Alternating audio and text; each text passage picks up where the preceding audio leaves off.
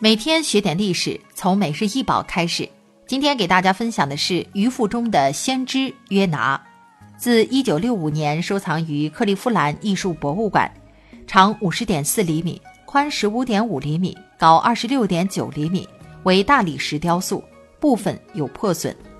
鱼腹中的先知约拿刻画出一个相当有名的宗教故事，在这件作品当中，大鱼被刻画成一只有尾巴的怪兽。有点像狼，又有点像狗，长着鱼尾。一般民间认为，吞掉先知的大鱼是鲸鱼。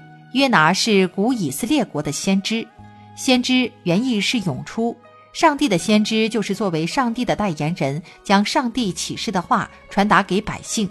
同时，先知也将百姓的需求上表于神。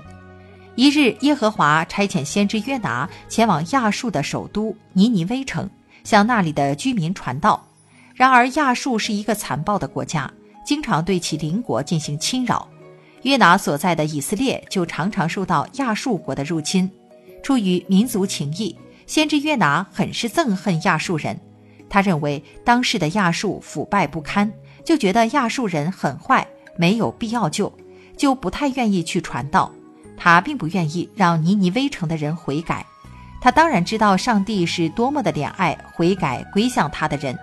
他这样做就是不想看见尼尼微人得救，于是约拿在约帕港登船，准备到他施去逃避上帝的工作。